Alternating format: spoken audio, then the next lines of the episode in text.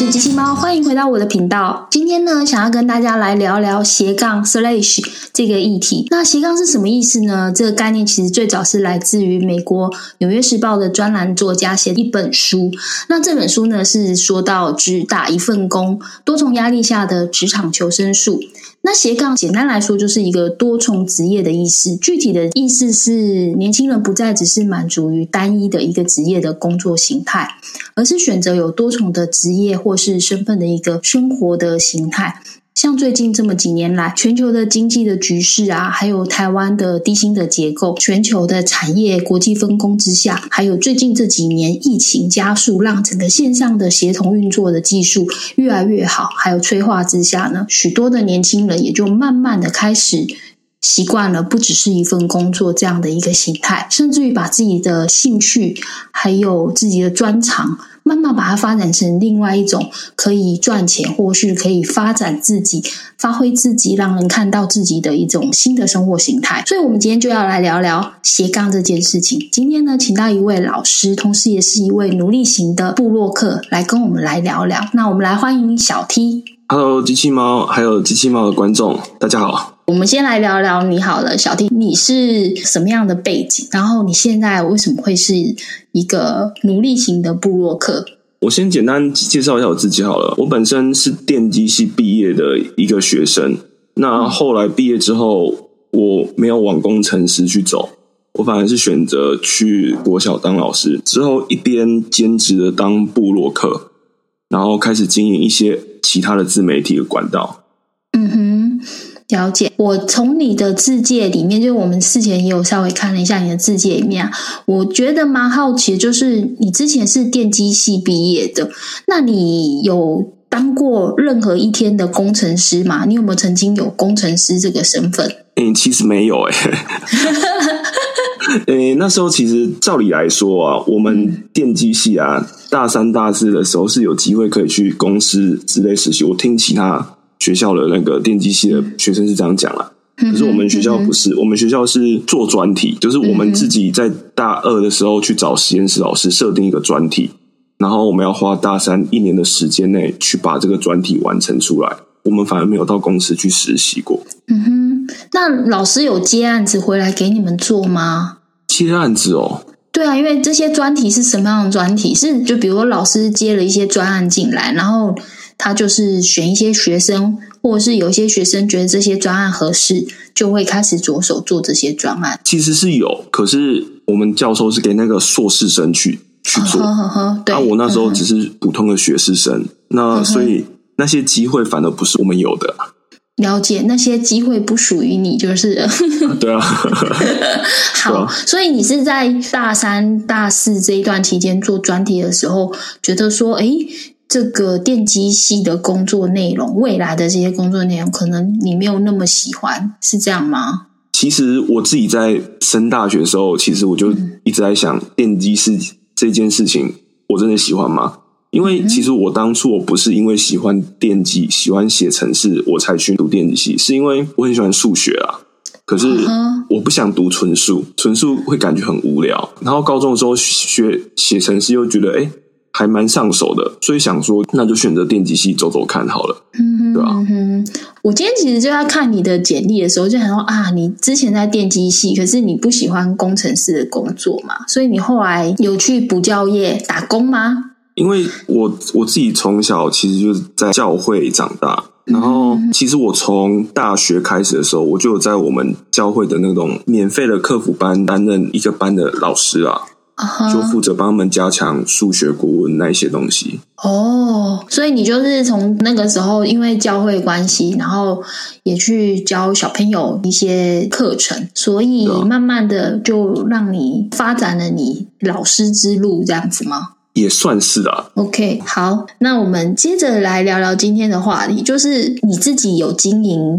赖的社群也有经营 IG 自媒体，同时我看你还有网站专门在写很多的文章。嗯，那其中你在你的 IG 里面啊，前几天发了一篇文，我觉得蛮好的，就是那个你身上有几杠，这个 idea 是怎么想出来？我觉得蛮棒的诶。其实我一直在想一些，就是有没有办法让我的贴文变得有趣一点。嗯哼，所以我在看那个想到几杠的时候，就想到当兵的时候，都长官都在说一句自己身上有几杠，嗯那我就想到搭配我贴文的主题，把副业变成一个贴文啊，那你现在身上有几杠？应该三杠还四杠吧，三点五吧，有哪几杠？说来听听。本业一杠嘛，嗯部落格一杠嗯哼，，IG 一杠。嗯哼，我自己原本还要在当家教，然后我刚才说那个零点五杠就是赖的社群还在缓慢的进步中。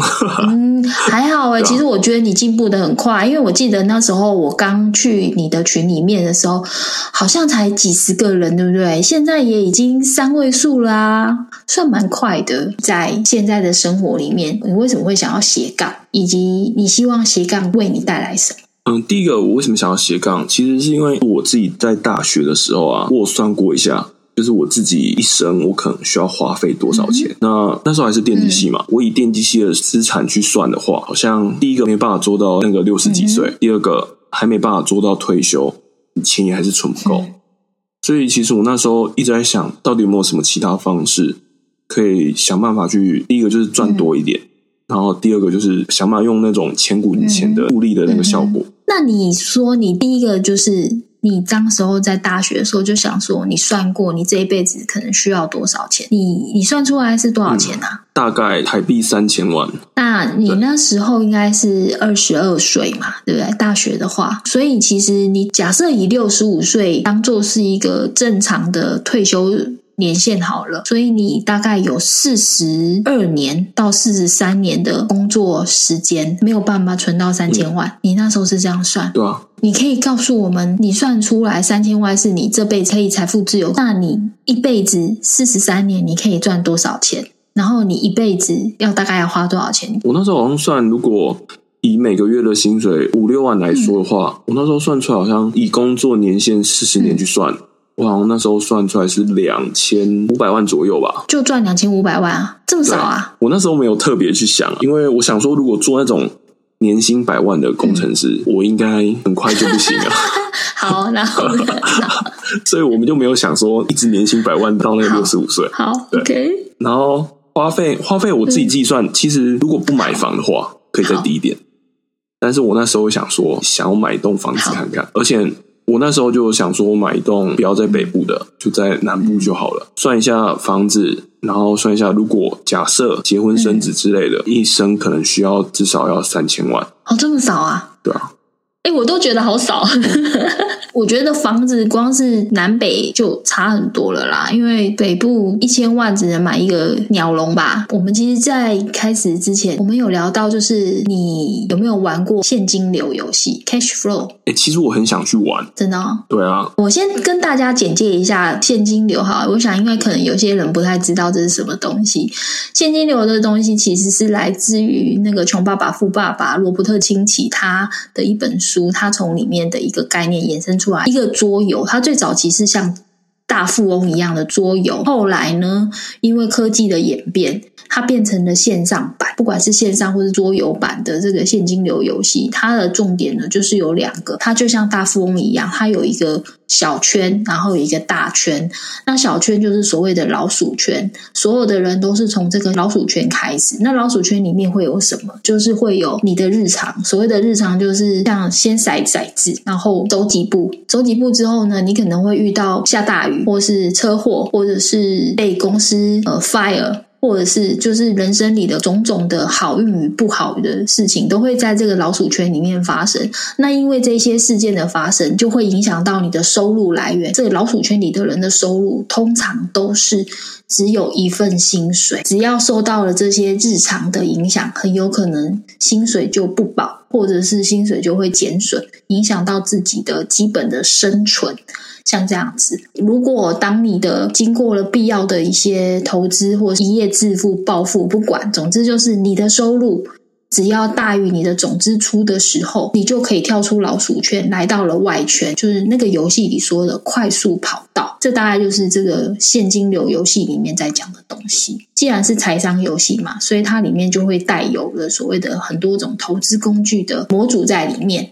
就会有房地产啊、股票啊、债券啊等等的，甚至于还有债务都会在里面。其实我觉得大部分的人现在都是在老鼠圈里面。你的 IG 里面也有写到一篇文章，抵债投资。我觉得你这个论点是还蛮特别。你要不要先跟大家来讲讲你这一篇文的内容是什么？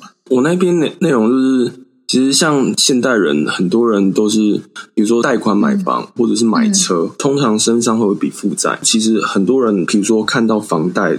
的利息，因为比如说房贷一一贷就是贷三四十年嘛，那当他贷款贷下去的时候，其实通常他们会觉得说，就是赶快把钱还掉，这样子利息其实会比较少。所以当他们一有钱的时候，就会把那些钱拿去还债。虽然说你把本金算一下，利息大概假设贷一千万的房子，就是贷贷款啊，那可能利息。三四十年之后，大概好像我那时候算好像是需要两三百万吧。其实我觉得，对于如果你把它平均来算，成本并不会很，就是相对来说，对银行来说，它的年化报酬其实很低。如果有理财的头脑的话，随便投资都可以打得赢过那个利息。所以，我我一直在想说，如果是低利率的债务的时候，你用了一笔很优质的债，然后去做比较好的规划。然后打造比较好的理财的那个投资组合。那我问你哦，你刚刚讲到比较低的利率的债，那你认为怎么样的利率叫做低？我自己的想法啊，就是年化低于三趴都算比较低。如果你要还给对方的年化报酬，我不知道这样算对不对啊？但我的逻辑就是这样：如果对方的获得的报酬率低于三趴的话，那等于是对方损失。因为通膨不是有三趴以上，嗯哼，对吧？所以如果他要获得比较好的利息的时候，他至少他的一个年化报酬率借给我们的债务必须要高于三趴，对吧？那我自己想，因为像很多人就是这几年很多人鼓吹，比如说定期定额投资美股大盘、台股大盘。这些年化报酬率，其实我自己是蛮相信的啦，因为我相信世界会越好，所以像他们算出来年化报酬率，像台股的我记得是八趴，然后美股的大盘是十趴，这些年化报酬率怎么比，都比你马上把钱拿去还给那个银行都还要好。嗯，对啊，了解。所以你是用，如果你今天你的利率是低于通膨的话，你就认为它就是一个比较优质一点的负债，低于你投资的那个年化报酬率啊。所以实际上我会觉得应该是八趴，可是我觉得保守一点，低于三趴会比较优质。但是有另外一种说法，就是如果你今天赚钱的能力，就是你投资赚钱的能力的绩效，如果没有追赶上通膨。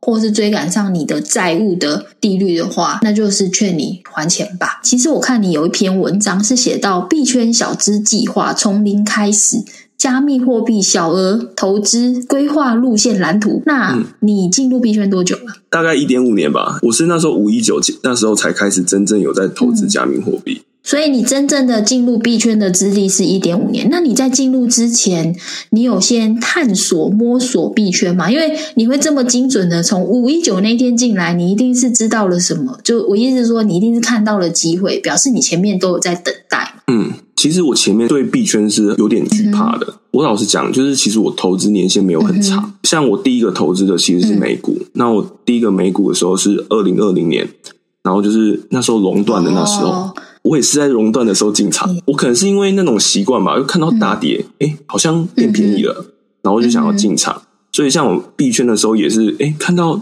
它突然开始大跌了，哎，那我是不是可以开始进场？好像都是在大跌的时候才开始一个投资的那个起头。我觉得其实你的时机点真的都很好，哎，你知道美股熔断是多么不容易吗？它如此的百年一见吗？我跟你说，我做那么久的股票，我真的没看过几次，哎，说实在的。你这样子看到你不会怕吗？其实那时候也算是蛮冒险的，因为其实我那时候真正我的收入还没有很多。那时候我不知道，因为我就很想要试着去投资看看。那时候熔断，我好像把我几乎的美金都放进去了，每熔断一次就放一次，还蛮厉害的。所以应该真的是还不错，就是收获应该算不错。那小天也想问一下，就是你刚刚说到你接触币圈是就是一年半嘛，在接触之前，其实你是有先关注币圈，那你是有透过什么方法关注？是一些线上课程吗？还有就是你自己的理财，你是如何去学习的？一开始看的时候，是因为看到有一些 KOL 在 PO，当然我一开始是抱着说，哎，那个币圈很危险，哎，是不是诈骗？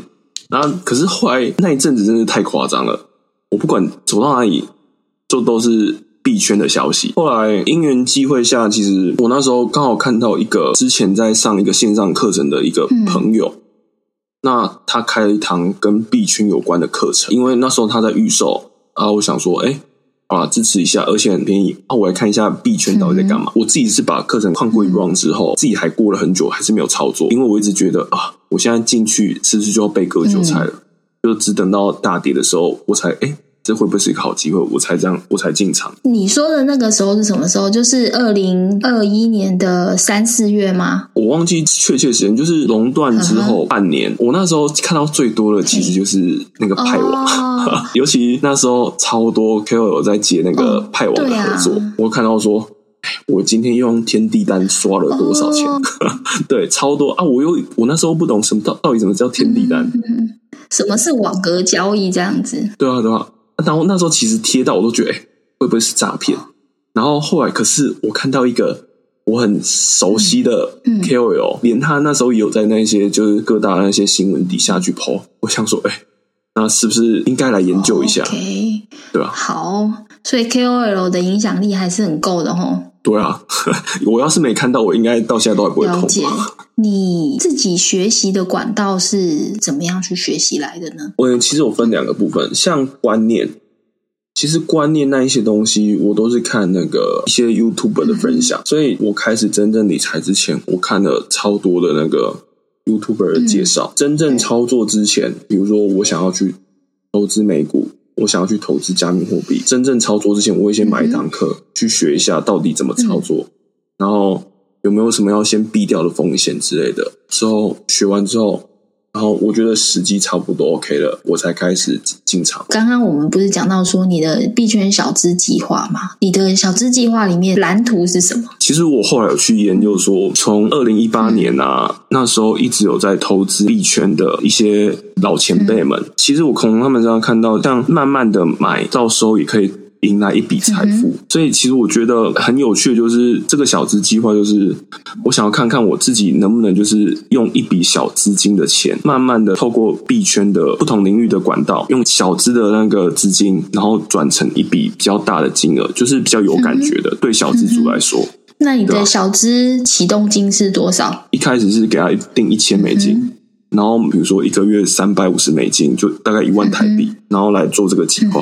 所以做到现在是几个月？四个月吗？还不到四个月。我跟你分享一下我的结果。其实你这个概念是属于定期定额吧？嗯，我在二零二零年的九月，那时候我听了一个名嘴，他就是在讲定期定额的事情。然后那时候我就觉得说，嗯。好啊，不然来试试看好了。我之前都有在定期定额基金，但是我没有定期定额过股票这件事情。嗯，所以我那时候呢，就在二零二零年的九月定期定额了台积电。我觉得定期定额还是有安定人心跟达到长期平均成本的功效。我有看到你自己的网站上就有写说线上课程推荐清单。其实我打开看你这个文章之后，发现你其实学了非常多的东西，什么？像是理财投资，有关于美股、外汇、财商，然后还有联盟行销跟摄影、拍照、影音剪辑，你真的学了很多东西。你是为了斜杠学了这么多吗？还是真的其实是因为兴趣？我那时候其实一直在摸索哪一些比较适合我，那就是摸索哪一种副业比较适合我。那所以其实你看到那些，我其实很很多，我现在没有在做。不过，其实我会推荐，是因为其实我真的觉得课程是真的不错了。了解，所以你在选择开启你的副业之前，就是你也其实是一个很蛮谨慎的人，就是开启副业前就先去去了解跟去接触，甚至于花钱去上课都 OK，然后去探索，知道自己是不是对这个副业有兴趣，这个东西有兴趣之后，才会有可能变成你的副业。那你觉得在你学了这么多东西之后啊，像是这个影片剪辑这东西，你觉得？它在你现在做副业的过程有没有帮助啊？有啊，因为其实我当初自己有想要做一堂线上课程，我自己原本就会剪辑了，只是就是没有剪的那么好。那后来啊，其实就学完那堂课程，虽然我我现在比较没有在接那个接剪辑的，原本我是有在做那个剪辑接案的，然后甚至还有去学校教学怎么去剪辑。你那时候写了多久的文章？然后你跟我说，其实你一开始是写了七个月都没有任何的反应，不是说没有反应啊，你想要得到的那种实质的收入都没有。然后你的第一笔收入是来自于联盟行销广告的来源吗？对啊，对啊，是一个合作的云端厂商，因为那时候帮他推出第一笔，然后卖出第一笔，然后就获得那二十九点八美元。那时候其实其实也不知道啊，就是毕竟写七个月，然后。获得那第一笔收入，所以是是比较感动啊。那时候是比较感动。你这七个月你是怎么去经营这整个过程？你可以跟我们分享一下。我上完一堂课之后，我就开始。持续写文章，然后去看怎么去优化文章。我自己，我我会说努力型，是因为是真的很不容易。因为我当初我在写文章的时候，我总共一篇文章平均要花至少要花八个小时至十个小时。如果是自己不熟悉的领域的时候，还要查资料，就花更久的时间。你一开始写这个工具啊，是因为。你是电机系这样的 background，所以你会觉得比较好入手。为什么后来会写到理财？是什么样的原因呢？那时候你看，我有碰外汇嘛，然后其实我有还还上过选择权，还有上过像美股课程啊。我碰过很多那些那个金融的商品。第一个想法就是，我写我自己现在有在碰的东西会比较好写，比较不会那么，比如说断断续续，然后又要想很久。那第二个就是一个那个分散风险的方式啊，因为我们如果在写部部落格，有一个就是如果你写的主题太集中，一开始一定要集中，没错。可是你写到后来，如果你还是太集中，你只要一个排名被抢过去了，那你的流量就会瞬间大大大的减少。所以我自己后来再多写了一些其他东西，有一方面也是。分散风险应该算分散风险吧。简单来帮你归纳一下，就是说你在一开始是写工具类，是因为你的 background，那后面的时候是为了就是你自己也学了很多东西。一方面可能是除了做自己的记录之外，也把等于像是一个资源一鱼两次、一鱼三次的概念去。再把它记录下来，也分享给别人，同时也在不同的领域可以制造你的所谓的曝光率。我可以跟你问一下，像你从开始写那些文章到现在，大概多久啦？三年多了。你会赞同，或者是说你会鼓励还没有进入斜杠生活的人进入斜杠吗？我是蛮鼓励的啊，毕竟除非啊，原本的薪收入就真的很好，而且加上你认为你不会被你的那间公司。fire，那我觉得每个人都斜杠是必要的。那你有没有可以给大家斜杠的技巧，以及斜杠应该要注意的事情？我其实我觉得斜杠第一个技巧就是你要用最低风险的方式去去摸索。我会这样讲，是因为其实像我一开始啊，我想要做一个那个。城市的那个加加班老师，我就花了大概三十万去买了一批电脑，因为我那时候想说，我那时候一个月一个月还个一万多应该还没问题。但我后来想法错了，因为其实进场的成本太高了。那第二个是我在还没有确保这一块是有收入的情况下，我就去冒这个风险，所以我会想说，要以最低的成本去寻找你的副业。第二个，其实我觉得，当你一个事业稳定之后，要去寻找。可以分散风险的方式。毕竟我们要斜杠嘛，所以不会走一条杠，要去往其他条杠去寻找。所以也是进入的方法告诉大家了，然后怎么样可以分散风险、回避风险的方法也都告诉大家。我觉得。哎，你真的很大方哎，都跟大家分享那么多很精辟的内容。其实你有上一堂课叫做联盟行销，嗯，你觉得联盟行销里面的人脉跟你后面这些经营有没有关联性？有呢。其实我们那时候在经营联盟行销的时候，一开始就有一群人啊，他们其实很早开始就经营 IG 了。可是我那时候想说，我要专心经营部落格，所以我那时候并没有开 IG 账号。我是后来我在经营这些东西的时候，确实受他们很多帮助了。流量的帮助吗？其实流量比较少，他们的粉丝数基本上破万，所以像我比较没有直接用我的小账去跟他们，比如说请他们怎样帮忙，可是倒是。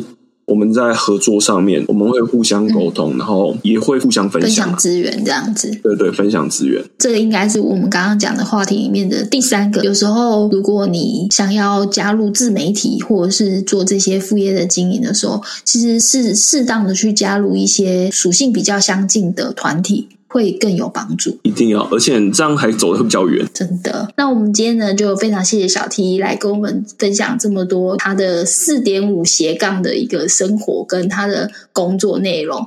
那也希望这些内容对大家有帮助。那我今天呢，也会把这个小 T 的这个 IG 的账号放在下面，如果有兴趣想要了解他更多内容的话呢，或是理财的内容。都可以去追踪它，好吗？那就今天到这边了，谢谢你们大家，拜拜，拜拜。